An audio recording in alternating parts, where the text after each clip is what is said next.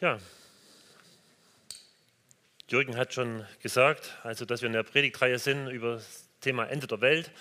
Und wenn man über das Thema Endzeit redet, da gehört Israel dazu, weil Israel in der Bibel eine ganz große Rolle spielt und logischerweise auch, wenn es ums Ende der Welt geht. Und wir haben schon seit einigen Jahren nicht mehr über Israel gepredigt, ist mir aufgefallen. Und aus dem Grund wollen wir zwei Predigten dazu haben, weil es so großes Thema ist. Heute geht es um das, was das Alte Testament zu dem Thema Israel in der Endzeit sagt. Und nächste Woche macht Markus Scheller weiter mit dem, was äh, das Neue Testament dazu sagt. Und obwohl zwei Predigten sind, ist das immer noch zu wenig, also weil das ist so ein Riesenthema. Wenn ihr mehr darüber wissen wollt, ich empfehle euch, draußen auf dem Büchertisch liegt das eine Buch, das Israel-Projekt. Das gibt einen super Überblick über das Thema Israel in der Bibel äh, ähm, von, wie heißt er? Habe ich jetzt vergessen, Tobias Kremer. Also der äh, ist sehr gut und leicht zu lesen, also ja, und sehr herausfordernd, also kann ich euch nur empfehlen. Und zu dem Thema Endzeit ähm, gibt es ja ein ganzes Buch in der Bibel, die Offenbarung. Und da hat der Ulrich Neunhausen von Wiedenest hat er ein kleines Buch dazu geschrieben, was man gut lesen kann, gut verständlich. Also das hilft euch, dort manches zu verstehen. Da kommen ja ganz, ganz viele Bilder vor. Ähm, jetzt zum Thema Israel. Habe ich was falsch gesagt? Das ist kein Comic. In der Offenbarung kommen viele Bilder vor, aber nicht in dem Buch. Also sind auch ein paar drin, aber da werden diese Sprachbilder erklärt. Gut. Ähm, Israel. Jürgen hat schon gesagt, das Thema ist, ähm, das beschäftigt Menschen. Äh, ja jedes, jede Woche dreimal zur Dialyse, wäre ich mit dem Taxi gefahren und da hat mich äh, diese Woche Taxifahrerin gefragt, was hältst du von dem Thema?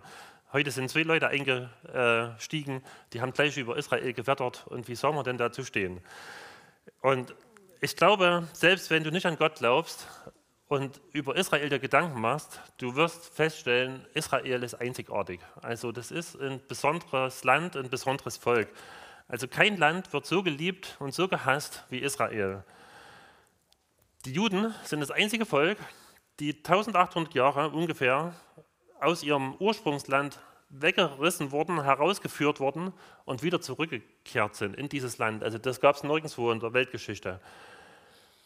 Die Juden sind aus meiner Sicht das einzige Volk, was es ununterbrochen seit mindestens 3500 Jahren gibt. Die anderen Völker, von denen die Bibel schreibt, die Philister, die Babylonier, die Ägypter, die ähm, Assyrer und wie sie alle heißen, die gibt es heute nicht mehr.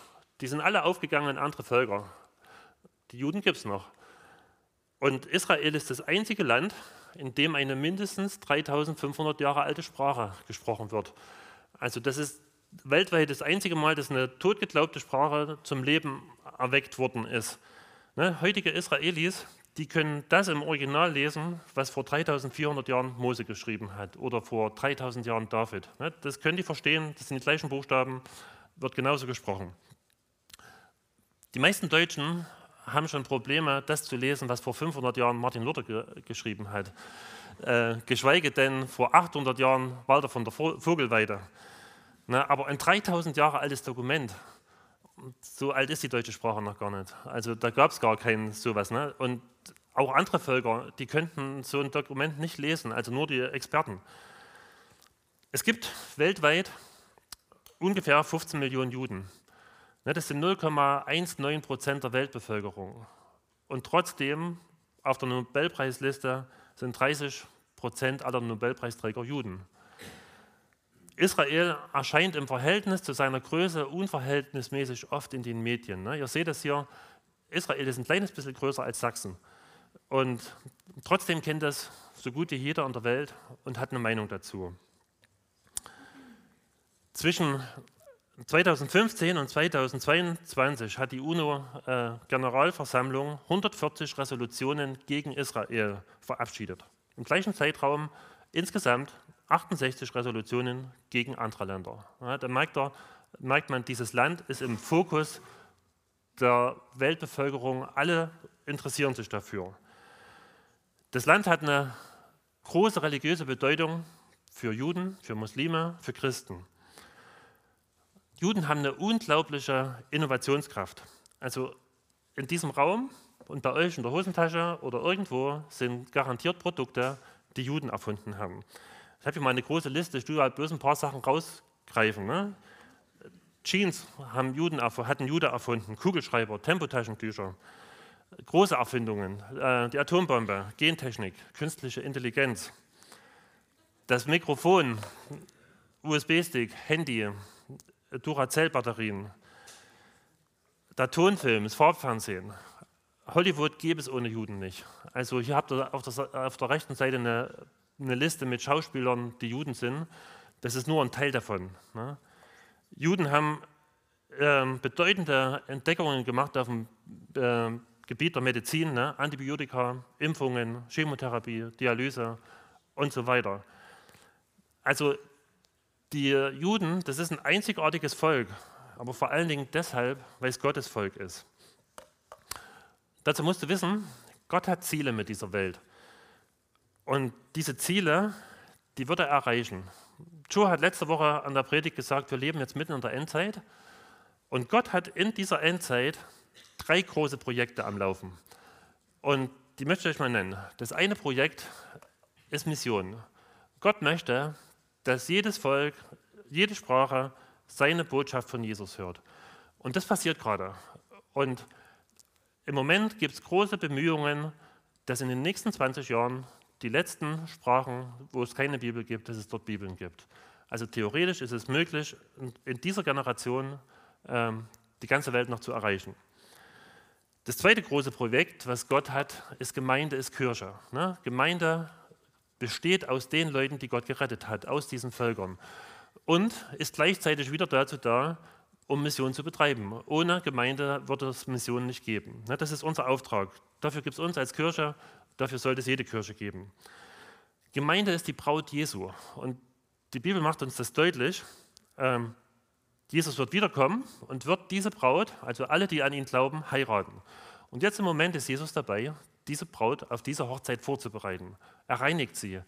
Das sagt die Bibel. Er reinigt sie von allen Flecken und Runzeln. Und wenn er wiederkommt, wird diese Braut vollkommen rein und wunderschön vor Jesus stehen. Und das große dritte Projekt ist Israel. Und was, wie das in, das in den Plan Gottes hineinpasst, das wollen wir uns angucken. Diese Woche und nächste Woche, wie das damit zu tun hat. Und Gott möchte, dass du bei all diesen drei Projekten beteiligt bist, dass du da irgendwie mit dazu beiträgst, dass du zu einer Gemeinde gehörst, dass du dich mit Gottes, für Gottes Mission einsetzt und dass du für Israel bist. Und warum? Das versuche ich euch zu erklären. Ich gehe mal ganz an Anfang der Bibel. Das ist so ein Überblick über das erste Buch Mose. Und da geht es in den ersten elf Kapiteln, da geht es um die Geschichte der ganzen Welt. Da ist immer die ganze Menschheit im Blick. Und dann ab Kapitel 12 ist nur noch das Volk Israel oder eine Familie im Blick. Und das zieht sich durch bis zum Rest des Alten Testamentes. Und das Ganze beginnt mit der Schöpfung. Gott erschafft diese Erde, das ganze Universum und richtet die wunderschön ein mit allem, was zum Leben notwendig ist. Und dann als Höhepunkt der Schöpfung kommt der Mensch, erschafft er diesen Menschen und schenkt ihm die Erde. Und der Mensch ist König und Königin über diese Erde. Denen gehört das alles. Die herrschen als Gottes Stellvertreter über diese Erde. Und das Erste, was Gott macht, ist, er segnet den Menschen. Das heißt, er spricht ihm Gutes zu und wenn Gott segnet, dann geschieht das. Und das heißt, die Menschen, die stehen unter Gottes besonderem Schutz. Da wirken Gottes gute Kräfte in ihrem Leben und alles, was sie anpacken, gelingt. Und zu diesem Zeitpunkt besteht zwischen Gott und Mensch eine unwahrscheinlich schöne Freundschaft. Also die Menschen können Gott sehen, die sprechen mit ihm. Und Gott möchte, dass die Menschen freiwillig mit ihm verbunden sind, dass sie sich freiwillig ihm unterordnen, dass sie ihn freiwillig lieben. Und aus dem Grund hat Gott einen Test gemacht, hat in diesem Garten, wo die Menschen waren, einen Baum gesetzt und gesagt, von dem dürft ihr nicht essen. Ne, das war einfach nur als ein Test, um zu sehen, äh, ordnen sich die Menschen mir freiwillig unter oder nur, weil es keine andere Möglichkeit gibt. Und die Menschen bestehen diesen Test nicht. Die äh, übertreten dieses Gebot, die rebellieren gegen Gott und sagen damit, wir wollen ohne Gott leben, wir wollen selber Gott sein. Und aus diesem Grund ist diese Freundschaft zwischen Gott und Mensch zerbrochen. Und die Folge davon war unglaubliches Leid. Seitdem ist durch diesen, diese Rebellion gegen Gott ist diese ganze Welt mit ins Böse gerissen worden. Seitdem gibt es Kriege, seitdem gibt es Krankheiten, seitdem gibt es Naturkatastrophen. Der ganze Rest der Schöpfung ist damit betroffen davon. Seitdem hat sich die Tierwelt verändert. Seitdem gibt es gefressen und gefressen werden. Also das war vorher nicht so geplant. Und dann lesen wir, ähm, wie, also am Anfang hat Gott die Menschen gesegnet, die ganze Welt gesegnet, und dann lesen wir, wie Gott diesen Segen zurücknimmt. Ne? Zuerst verflucht er ein Tier, dann verflucht er den Erdboden, dann verflucht Gott einen Menschen und am Ende verfluchen sich die Menschen gegenseitig. Und das heißt, da ist aus diesem Segen ist eine Fluchspirale geworden. Und die ganze Welt steht unter dem Fluch. Und dann lesen wir in Kapitel 11, wie diese Menschen wieder versuchen, gegen Gott sich aufzulehnen. Die ganze Menschheit, die will Gott nicht gehorchen und ähm, die versuchen, sich selber groß zu machen. Und die Geschichte ist eingegangen unter dem Titel Der Turmbau zu Babel. Und Gott sieht dieses Potenzial, dieses negative Potenzial, was da ist, und sieht, wozu Menschen, wenn sie vereinigt sind, in der Lage sind und dass das negative Folgen hat. Und aus dem Grund macht Gott was dagegen. Er, er erschafft viele verschiedene Sprachen und die Menschen können sich nicht mehr verstehen. Und demzufolge verstreuen die sich über die ganze Welt. Und das war so Gottes Mittel, um diese Dynamik des Bösen Einhalt zu gebieten. Ne? Jetzt ist es nicht mehr so einfach möglich, dass sich die ganze Menschheit zusammenfindet, weil sie sich nicht mehr verstehen und durch Kontinente und verschiedene natürliche Grenzen getrennt sind. Und, und das war was Gutes, ne? weil immer dann, wenn in der Geschichte, wenn ein Volk besonders aggressiv gegen Gott war, gab es andere Völker auf der Welt, andere Länder, wo man noch Freiheit hatte, Gott anzubeten oder wo, wo zumindest Leute nicht so krass gegen Gott waren. Aber Gottes Ziel war es nach wie vor, dass die ganze Welt ähm, zu ihm gehören sollte. Er wollte, dass jeder Mensch eine Freundschaft mit ihm hat. Und es ist interessant, wie er das macht. Da beschreibt die Bibel in Kapitel 12 im ersten Buch Mose, da nimmt er sich jetzt aus diesen ganzen Völkern, die über die ganze Welt verstreut waren, da spricht er zu einem einzelnen Menschen, zu dem Abraham. Und den nimmt er sich aus seinem Volk heraus und verspricht ihm was ganz Großes. Und ab dem Moment geht es im Alten Testament nur noch um diesen Mann und seine Nachkommen. Und ich lese euch das mal vor, was Gott diesem Mann verspricht, diesem Abraham, in 1. Mose 12, Vers 1. Da heißt es: Der Herr sprach zu Abraham: Verlass deine Heimat, deine Verwandtschaft und dein Elternhaus. Zieh in das Land, das ich dir zeigen werde. Und ich werde dich zum Stammvater eines großen Volkes machen. Erstmal ist soweit. Also Gott schenkt diesem Mann ein Land. Wäre ja cool, ne? wenn Gott zu dir sagt, pass auf, dir schenke ich Österreich oder die Schweiz, je nachdem, was dir mehr gefällt. Und, ähm, aber der Abraham kriegt ein Land geschenkt. Und ihm wird verheißen, aus dir wird ein ganzes Volk werden. Und darum geht es im Rest des Alten Testamentes. Um dieses Volk und um dieses Land. Hier ist ein Überblick über den Rest des, des Alten Testamentes. Da geht es dann ab dem, Kapitel, ab dem zweiten Buch Mose geht es darum, wie aus dieser Familie von dem Abraham ein ganzes Volk wird. Am Ende vom ersten Buch Mose sind es 70 Leute und dann vergehen 400 Jahre und es ist ein großes Volk, was in zwölf Stämme unterteilt wird. Und Gott liebt dieses Volk. Und hat, er hat es aus allen Völkern auserwählt. Und das sagt auch mal warum. Das sagt er im fünften Buch Mose zu diesem Volk. Aus allen Völkern der Erde hat er, also Gott, euch auserwählt und zu seinem Eigentum gemacht. Der Herr hat sich nicht deshalb euch zugewandt und euch erwählt, weil ihr zahlreicher wäret als die anderen Völker. Ihr seid ja das Kleinste unter ihnen. Er tat es, weil er euch liebt und sich an den Eid hält, den er euren Vorfahren geschworen hat. Ne? Weil er das dem Abraham versprochen hat. Aus dir wird ein Volk werden. Deshalb steht Gott zu Israel. Und es geht im, im Alten Testament oder in der Bibel um dieses Land, was Gott diesem Volk versprochen hat. Ne? Da lesen wir in dem Buch Josua und in den folgenden Büchern, wie dieses Volk dieses Land einnimmt, wie es eine Zeit lang besitzt, wie es wieder verliert und dann wieder zurückkommt. Und Gott hat schon in 1. Mose 12 versprochen, dieses Land, das gebe ich dem Abraham und seinen Nachkommen. Ne, zu allen anderen Ländern, da hat sich Gott nicht geäußert. Alle anderen Länder auf dieser Welt, da können Menschen machen, was sie wollen damit. Das interessiert Gott nicht so sehr. Aber auf dieses Land hat Gott ein besonderes Augenmerk gerichtet. Das sagt Gott in 5. Mose, oder Mose sagt es über Gott, 5. Mose 11, Vers 12. Es ist ein Land, für das der Herr, euer Gott, selbst Sorge trägt. Beständig wacht er darüber, das ganze Jahr hindurch. Also das heißt, auf das eine Land ist Gottes Fokus gerichtet. Da passt er drauf auf. Und dieses Land ist für Israel bestimmt. Und aus dem Grund reagiert Gott allergisch darauf, wenn jemand dieses Land Israel wegnehmen möchte. In Joel 4, Vers 2, da wird das Endgericht beschrieben. Und da wird beschrieben, dass Gott alle Völker zur Rechenschaft zieht und seine Anklage an sie ist, ihr habt mein Volk in die ganze Welt zerstreut und ihr habt mein Land geteilt. Also das, da steht es nochmal, Israel ist nach wie vor Gottes Volk. Im Endgericht sagt es Gott. Und das Land ist Gottes Land. Es ist Gottes Land, also mein Land, sagt Gott. Also das heißt, wer sich an beiden vergreift, an dem Volk und an dem Land, der bekommt es mit Gott zu tun. Das wird nicht ohne Konsequenzen bleiben.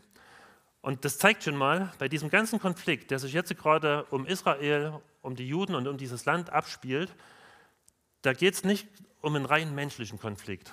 Das hat eine zutiefst geistliche Komponente. Sobald Menschen äh, gegen Israel kämpfen, da kämpfen sie gegen Gott. Das müssen wir uns bewusst machen. Also da ist Gott selber involviert. Und jetzt könnte man sich fragen, warum hat es Gott gemacht?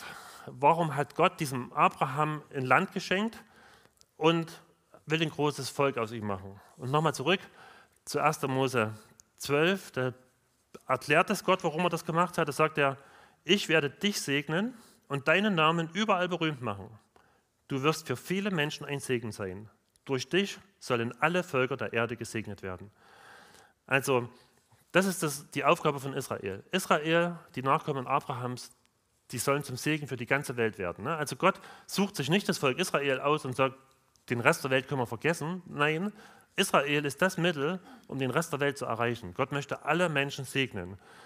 Und in den nächsten Kapiteln lesen wir dann, dass Gott mit dem Abraham einen Bund schließt. Also er verspricht ihm feierlich, das, was er in dem Bund sagt, für immer zu halten. Ne? Und das heißt, das sagt Gott, dieser Bund ist ewig, also der wird immer gelten. Und das sagt er, dass er dieses Land Israel geben wird. Das wird für immer äh, Israel gehören und dieses Volk und Gott wird immer der Gott Israels sein. Ne, da heißt es in 1. Mose 17, ne, wo Gott diesen Bund schließt, da sagt er zu Abraham, der Bund zwischen uns schließt auch deine Nachkommen in allen zukünftigen Generationen ein. Meine Zusage, dein Gott und der Gott deiner Nachkommen zu sein, gilt für immer. Ich werde euch das ganze Land Kanaan geben, in dem du bisher nur als Fremder lebst. Es wird deinen Nachkommen für immer gehören. Ne, wörtlich steht hier, zum ewigen Besitz sein. Und ich werde ihr Gott sein. Also das zeigt, Gott sagt ganz am Anfang der Bibel, dieses Land hat eine Bedeutung bis zum Ende, dieses Volk hat eine Bedeutung und ich werde mit, meinem Ziel, mit meinen Zielen ähm, die werden Erfolg haben. Israel wird zum Segen der ganzen Welt werden. Und am Ende wird Israel und sein Gott vereint sein. Also ne, nur, nur mal für uns, wenn Gott diese Versprechen nicht halten würde, die er dem Abraham gemacht hat, die dem Volk Israel gelten, wenn er die irgendwann auflösen würde, wie könnten wir dann als Christen sicher sein, dass Gott seine Versprechen an uns hält? Ne? Also das heißt, da geht es um den Charakter Gottes hier. Und jetzt die Frage, wie sieht denn dieser Segen ganz praktisch aus, den Israel für die Welt sein sollte? Na, Israel hatte drei große Aufgaben. Das erste ist, Israel hat den Retter der Welt hervorgebracht. Das war die wichtigste Aufgabe. Und im Laufe des Alten Testamentes wird es immer klarer. Da wird beschrieben, dieser Retter, der wird aus dem Stamm Juda kommen. Da wird ein Nachkomme Davids sein. Der wird von einer Jungfrau geboren werden. Der wird in Bethlehem zur Welt kommen. Der wird abgelehnt werden der wird leiden, der wird getötet werden. Na, all das steht im Alten Testament angedeutet und im Neuen Testament sehen wir, wie das in Erfüllung gegangen ist in Jesus, wie er dieser Retter der Welt geworden ist. Und wir dürfen schon an ihn glauben und ähm, dürfen diesen Segen von Abraham so ganz praktisch erleben. Ne? So steht es im Galaterbrief.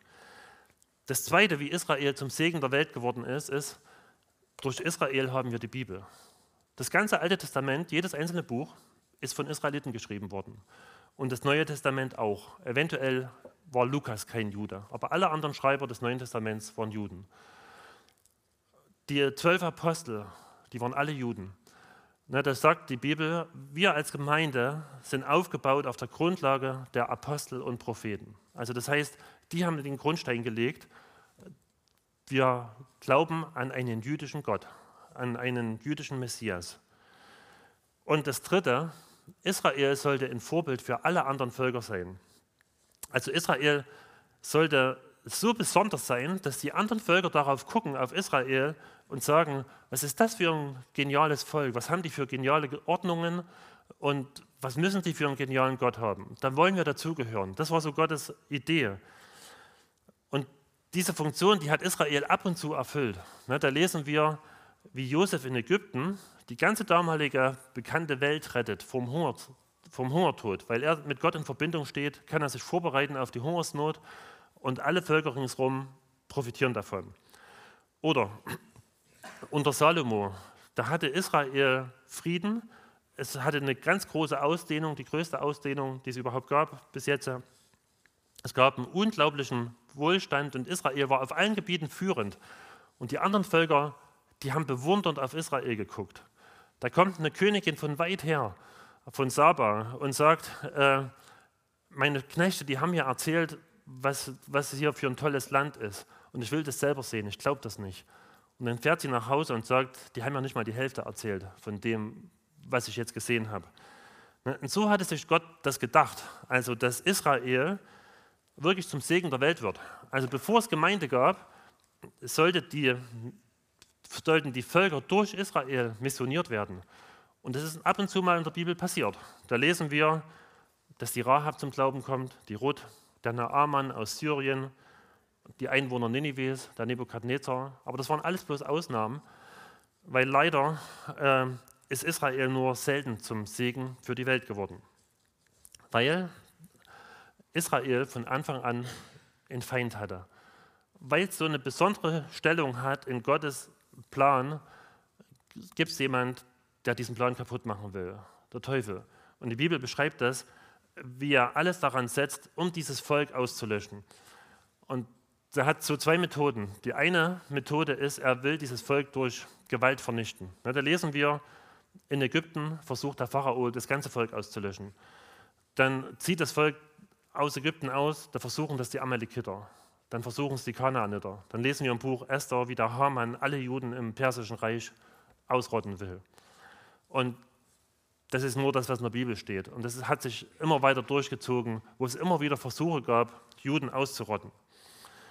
Und die zweite Methode, die Satan wesentlich häufiger anwendete, ist, er hat versucht, dieses Volk zu verführen, sodass sie sein wollten wie alle anderen Völker, dass sie ihre Sonderstellung nicht mehr wahrnehmen, dass sie sagen, wir wollen genauso an andere Götter glauben, wir wollen uns anpassen, wir wollen uns vermischen mit anderen Völkern.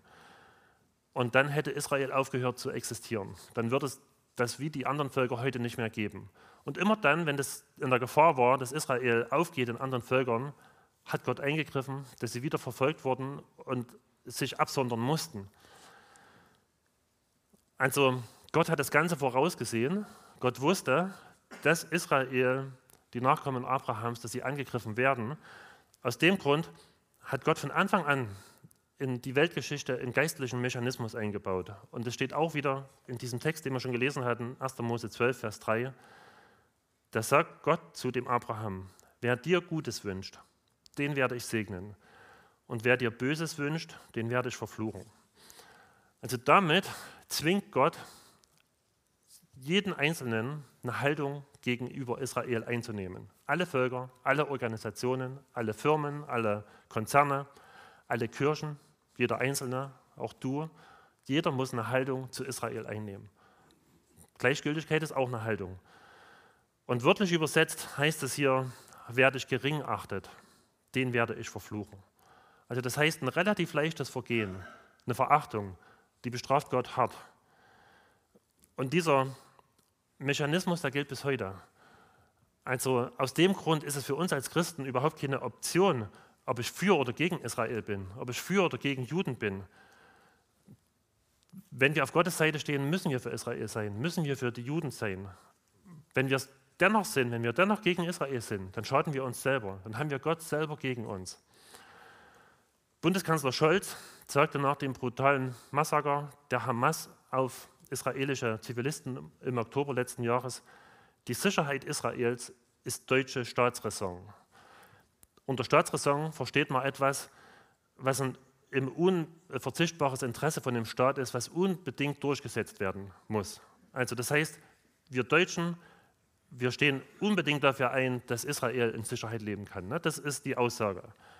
Das klingt ja erstmal gut. In der Praxis sieht es leider anders aus. Israel wird in den öffentlich-rechtlichen Medien sehr kritisch dargestellt.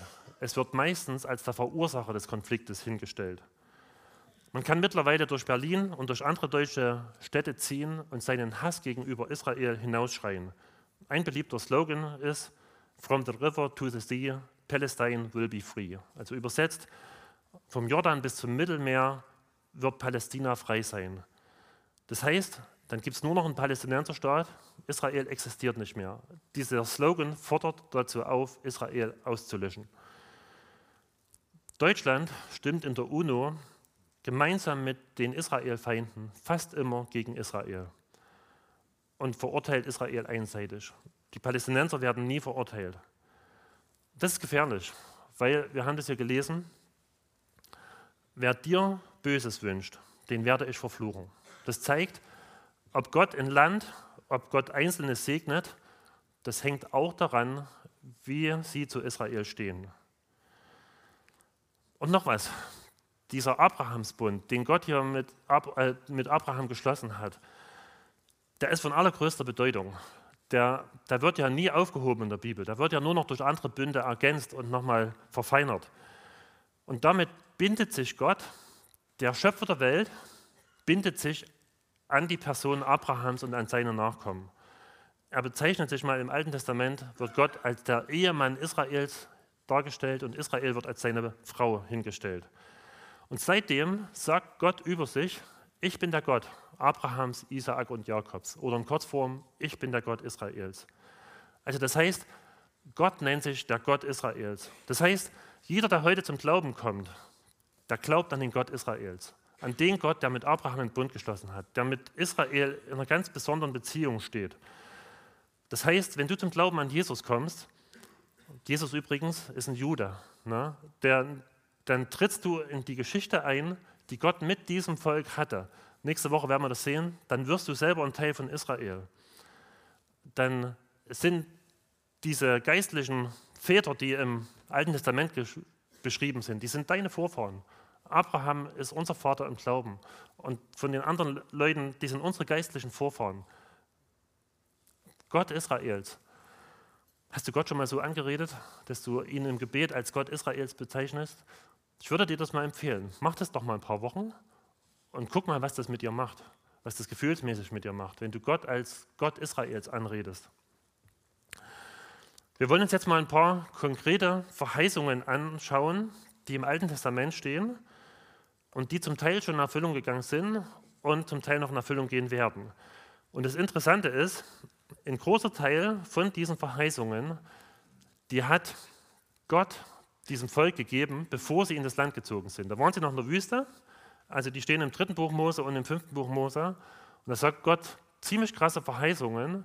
Und das fand ich interessant. Also das müsst ihr euch vorstellen, das war drei, äh, 1400 Jahre vor Christus. Ne? Also äh, in diesem Zeitraum. Und da sagt Gott, ich werde nicht überall eine Bibelstelle dazu lesen, aber zu einigen werde ich das machen. Da sagt Gott, Israel wird das Land Kanaan erobern und sie werden im Wohlstand leben. Und dann sagt Gott, schon bevor sie in das Land einziehen, Israel wird von Gott abfallen. Da heißt es in 5. Mose 31, sagt Mose, denn ich weiß, dass ihr nach meinem Tod ins Verderben rennen und den Weg verlassen werdet, den ich euch gewiesen habe. Am Ende, wirklich am Ende der Tage, wird euch das Unglück treffen. Denn ihr werdet tun, was dem Herrn missfällt und durch eure Götzenbilder seinen Zorn herausfordern. Also Ne, das, klarer kann man es nicht sagen, Israel wird abfallen. Gott kündigt an, wenn das passieren wird, dann wird Gott Israel bestrafen und er fängt vorsichtig an und die Strafen werden immer mehr, um das Volk zur Umkehr zu rufen. Und das Ende ist, er wird Israel aus dem Land herausreißen und auf der ganzen Welt verstreuen. Da heißt es in 3. Mose 26, gehorcht mir trotz allem, was schon vorher passiert ist, immer noch nicht und widersetzt euch mir weiterhin, dann wende ich mich voller Zorn gegen euch und strafe euch noch siebenmal härter für eure Söhne. Vor Hunger werdet ihr das Fleisch eurer Söhne und Töchter essen. Das ist mehrmals in der Geschichte Israels passiert. Josephus beschreibt die Belagerung Jerusalems durch die Römer, also gibt es ein dickes Buch hier von ihm und das ist schauderhaft zu lesen. Da wird es beschrieben, wie Eltern ihre Kinder essen, weil sie vor Hunger nichts anderes zu essen haben. Dann heißt es, euer Land mache ich zur Wüste. Selbst eure Feinde, die es in Besitz nehmen, werden entsetzt darüber sein. Euch aber vertreibe ich mit gezücktem Schwert und zerstreue euch unter die anderen Völker. Euer Land wird zur Wüste und eure Städte werden zur Trümmerstätte. Im Jahr 135, 136 nach Christus gab es nochmal einen Aufstand und da haben die Römer alle Juden aus dem Land vertrieben, sodass es fast judenrein war, sag ich mal so. Und dieses Land, was vorher geblüht hat, ist wirklich über viele Jahre, Jahrhunderte eine Wüste gewesen, wo nicht viel gewachsen ist, was, was nichts Besonderes war, so wie es hier steht. Dann heißt es in 5. Mose 28, also noch bevor das Land in das, äh, bevor das Volk in das Land einzieht, heißt es, der Herr wird euch unter alle Völker zerstreuen, von einem Ende der Erde bis zum anderen. Ne? Hier, hier macht das deutlich, das ist nicht nur die, die Vertreibung nach Babylon gemeint. Hier geht es wirklich auf, das ist weltweit. Bei diesen Völkern werdet ihr keine Ruhe finden, sondern rastlos umherirren. Der Herr wird euch jeden Mut rauben. Euer Herz wird beben, eure Augen werden sich verfinstern und eure Seele wird verzweifeln. Und das ist passiert. Israel ist über die ganze Erde verstreut worden und es hat in keinem Land Ruhe gefunden wenn es irgendwie gut ging, sind sie vertrieben worden und mussten wieder in ein anderes Land fliehen. Es gab immer wieder Pogrome, es gab Leute, die die Juden umbringen wollten und sie hatten immer wieder Angst.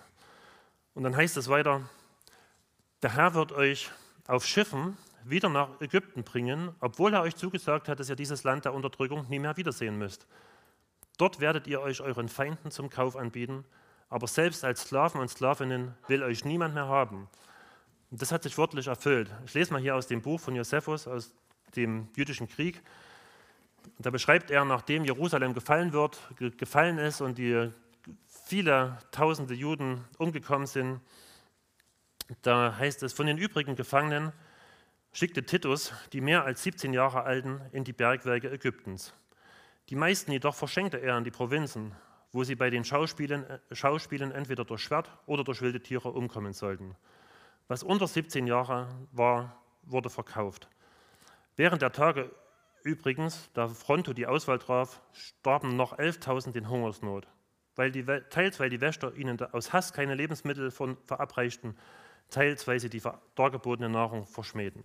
Na, hier wird es beschrieben, hier werden Juden einfach verschenkt weil es ein Überangebot an Sklaven gab. Ne? Dann gab es diesen zweiten jüdischen Aufstand, ein paar Jahre später, 136 nach Christus oder 35, den sogenannten Bar Kochba-Aufstand. Und der ist wieder brutal niedergeschlagen worden. Und da gab es so ein riesen Überangebot an Sklaven, die wollte niemand mehr kaufen. Da wird berichtet, dass man einen jüdischen Sklaven für eine Portion Pferdefutter verkauft hat, weil, weil es keine Käufer gab. Und alle, die man nicht verkaufen konnte, die hat man mit Schiffen, wie es hier steht, nach Ägypten geschafft, in die Bergwerke. Und viele sind unterwegs verhungert. Also das hat sich wortwörtlich erfüllt, was hier steht. Zweimal. Ne? Das ist, wie gesagt, das ist 1500 Jahre vorher angekündigt worden. Dann sagt die Bibel auch schon vorher, bevor die ins Land einziehen, in den Mosebüchern, dass für viele, Jahren, für viele Jahre das Land nicht mehr von Juden bewohnt wird. Also die sind für viele Jahre vertrieben aus dem Land. Und doch sagt die Bibel auch, Gott wird dieses Volk niemals verwerfen. Es bleibt sein Volk. Da heißt es in 3. Mose 26, doch selbst im Land ihrer Feinde wende ich mich nicht ganz von ihnen ab. Meine Abscheu ist nicht so groß, dass ich sie vernichte und meinen Bund mit ihnen breche. Ich bin der Herr, ihr Gott. Also all das hat Gott angekündigt und das ist eingetreten. Und dann kommen jetzt einige Sachen, die sind noch nicht eingetreten, die hat Gott auch angekündigt. Da heißt es, dass Gott, dass Israel, das wird umkehren zu Gott. Da heißt es im 5. Mose 4, dann werdet ihr den Herrn, euren Gott, suchen. Ihr werdet ihn finden, wenn ihr von ganzem Herzen und mit ganzer Hingabe nach ihm fragt. Wenn euch eines Tages alle diese Dinge treffen und ihr in große Not geratet, dann werdet ihr wieder zum Herrn, eurem Gott, umkehren und auf seine Stimme hören. Der Herr, euer Gott, ist ein barmherziger Gott. Er wird euch nicht fallen lassen und euch nicht vernichten. Den Bund, den er euren Vorfahren mit einem Eid zugesagt hat, wird er niemals vergessen. Und dann verheißt Gott, Gott wird Israel wieder aus allen Ländern sammeln und Israel wird wieder in sein angestammtes Land kommen. Heißt es auch im fünften Buch Mose. Er wird euch sammeln aus allen Völkern, unter die er euch zerstreut hat. Selbst wenn ihr bis ans Ende der Welt vertrieben worden seid, wird der Herr, euer Gott, euch von dort zurückholen und wieder in das Land bringen, das euren Vorfahren gehört hat. Ihr werdet es erneut in Besitz nehmen und er wird euch Gutes tun und euch noch zahlreicher werden lassen als eure Vorfahren. Das passiert seit 100 Jahren, dass die Juden aus aller Welt wieder in dieses Land einwandern und dieses Land nach und nach besiedeln. Und interessanterweise, so die größte Katastrophe, die es gab, dass die Nazis die Juden auslöschen wollten, die war die Ursache dafür, dass es den Staat Israel gibt. Ohne diese Katastrophe hätte die UNO nie zugestimmt, dass dieser Staat geschaffen wird. Und das hat Gott benutzt, um seine Verheißungen zu erfüllen. Und dann, das lese ich jetzt bloß noch als Überschriften vor. Da, sagt, da stehen noch weitere Verheißungen in dem, im Alten Testament. Da heißt es, es wird ein Tag kommen, da werden alle Völker die Stadt Jerusalem angreifen. Und sie werden die Stadt Jerusalem fast komplett einnehmen. Aber Gott wird sein Volk beschützen. Israel wird die Völker besiegen und Gott selbst wird in diesem Moment erscheinen und die Völker vernichten. Dann heißt es, Israel wird den erkennen, also mich erkennen, heißt es dort in Sacharja, also das ist Gott gemeint, den sie durchbohrt haben und werden über ihn trauern. Das heißt, Israel wird seinen Messias erkennen, den sie abgelehnt haben.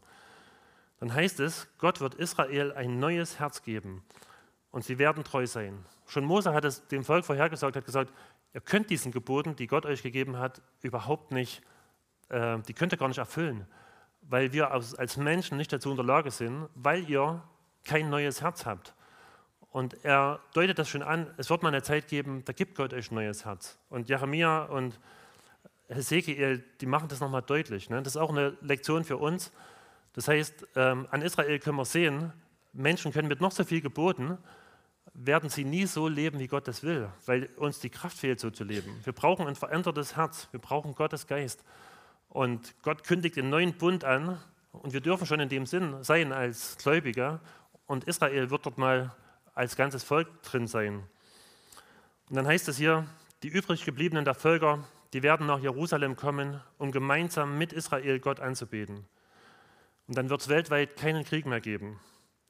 In Jesaja heißt es, die größten Feinde Israels damals, Ägypten und Assyrien, also Assyrien ist heute das Gebiet von Irak und Iran, die werden gemeinsam mit Israel Gott dienen.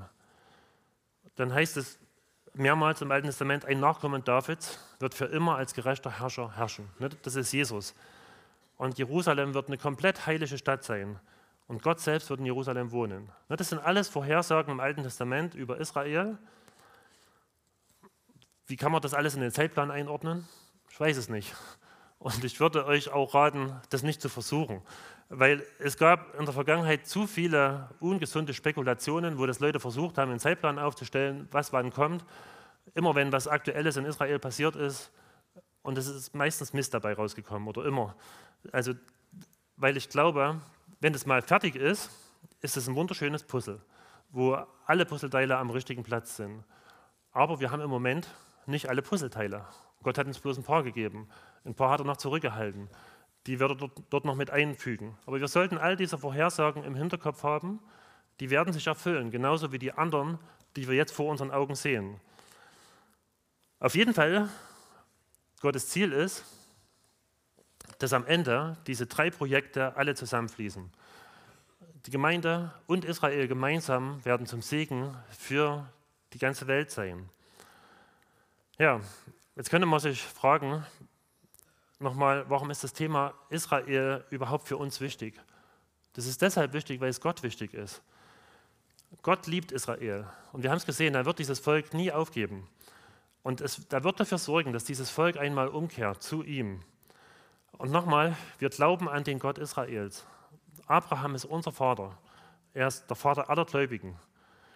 Und wir verdanken den Juden viel. Wir verdanken den Juden Jesus, ne?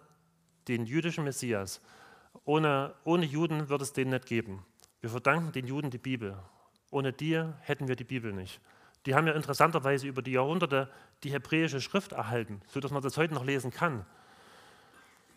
Und an dem, wie Gott mit Israel umgeht, dann können wir erkennen, wie Gott mit Menschen allgemein umgeht. Das Interessante ist ja, dass Gott ein Versprechen, was er einmal gegeben hat, das wird er nicht auflösen. Das bringt er zum Ende. Und wenn das durch Leiden und Schmerzen geht, ne, das zeigt er auch für uns, ähm, Gott geht mit uns manchmal Wege durch Schwierigkeiten hindurch, weil er unser Herz verändern will, weil er uns näher zu sich ziehen will, genauso wie er das mit Israel macht. Und eines Tages wird Israel mit Gott im Bund sein und es wird an, den, an seinen Messias glauben, es wird ihn eines Tages erkennen. Und letztendlich geht es bei dem Ganzen um Gottes Ehre. Gott beweist an Israel, dass er der einzige Gott ist, den es gibt. Gott ist der Einzige, der Vorhersagen für die Zukunft treffen kann. Das kann niemand anders. Und im Buch Jesaja, da sagt das mal Gott, der stellt sich den, den Götzen gegenüber und sagt er, der Test, dass ein wahrer Gott ist, das ist einfach der, dass ein wahrer Gott, der kann die Zukunft vorhersagen. Und das wird genauso eintreffen, wie das äh, Gott vorhergesagt hat. Und kein anderer Gott kann die Zukunft vorhersagen. Die Götzen der Völker, die versuchen sich auch mit Zukunftsvorhersagen. Da hast du maximal eine Erfolgsquote von 50 Prozent, wenn überhaupt so viel. Na, ihr könnt das heute gucken, ihr könnt mal jedes Jahr im Januar gucken, da gibt es so manchmal so Zeitungsberichte, wie hoch die Trefferquote von Hellsehern und Wahrsagern war, was die im vergangenen Jahr vorhergesagt haben. Und interessanterweise, die haben nie die großen politischen Ereignisse gesehen, was in dem Jahr passiert ist. Die, die waren immer daneben. Und Gott hat vor 1500 Jahren, hat er also 1000 Jahre, 500 Jahren vorher hat er angekündigt, dass Israel aus seinem Land vertrieben wird, hat einige Details gegeben, hat gesagt, die werden wieder zurückkommen. Und, und all das ist ein Beweis, dass Gott der einzig wahre Gott ist, der Einzige, der die Zukunft kennt. Und deshalb sagt er in Jesaja 49, Denkt an das, was ich früher getan habe, sagt der Herr. Ich allein bin Gott und sonst keiner. Niemand ist mir gleich. Ich kündige an, was geschehen wird, lange bevor es eintrifft. Und das sage ich euch, wenn ich etwas plane, dann wird es auch ausgeführt. Alles, was ich mir vornehme, das tue ich auch. Mit diesem Gott kannst du vertrauen. Der kennt deine Zukunft, der kennt die Zukunft der ganzen Welt. Friedrich der Große, das ist ja der Mann auf dem Bild, oder Friedrich der Zweite, der war bekannt dafür, dass er nicht sehr viel von Religion und von Kirche hielt und er hat gerne so über Glauben gespottet. Und der fragt mal seinen Leibarzt, um den so ein bisschen in Verlegenheit zu bringen. Da sagt er, Doktor, nenne mir einen Gottesbeweis, wenn er kann. Und der Doktor überlegt nicht lange und sagt, Majestät, die Juden. Na, das war vor 300 Jahren, da hat Friedrich der Große gelebt. Damals war Israel noch, oder die Juden waren noch unter alle Völker ver, verstreut. Auch im Königreich Preußen gab es viele Juden. Und alle haben gemerkt, die sind was Besonderes, die sind ein eigenartiges Volk. Aber damals, vor 300 Jahren, da konnte sich niemand vorstellen, dass diese komischen Juden, dass die eines Tages wieder im Staat Israel leben, dass es die wieder dort gibt. Das ist mittlerweile passiert. Also das heißt, wir haben noch viel mehr einen Beweis dafür, dass Gott der wahre Gott ist. Er ist der Einzige, der am Anfang das Ende vorhersagt. Und damit komme ich zu dem, was wir aus dieser Predigt machen. Du hast, geschehen, du hast gesehen, die Geschichte Israels, die zeigt uns, dass Gott der wahre Gott ist. Wenn du einen Gottesbeweis brauchst, hier hast du den. Also lies die Bibel, überprüf diese Vorhersagen, die Gott gemacht hat. Und viele sind schon eingetroffen. Und das heißt, die anderen, was Gott dort sagt, die werden noch eintreffen. Und das heißt, du wirst eines Tages vor Gott stehen. Das sagt die Bibel ganz klar. Du wirst eines Tages Rechenschaft vor Gott über dein Leben ablegen müssen. Gott wird dein Richter sein. Und aus dem Grund mach jetzt Frieden mit Gott. Na, Gott wird entweder dein Retter sein oder dein Richter. Und du kannst jetzt entscheiden, dass er dein Retter ist, dass du für ewig mit ihm zusammenlebst, als deinen Vater, als den, der dich liebt über alles, oder als der, der dich verurteilt und für immer von sich wegschickt. Denn wenn du in der Vergangenheit negativ über Israel gedacht oder geredet hast, dann tu Buße darüber. Das ist das Volk Gottes. Israel macht nicht alles richtig. Das ist nicht alles, was der Staat Israel macht, super.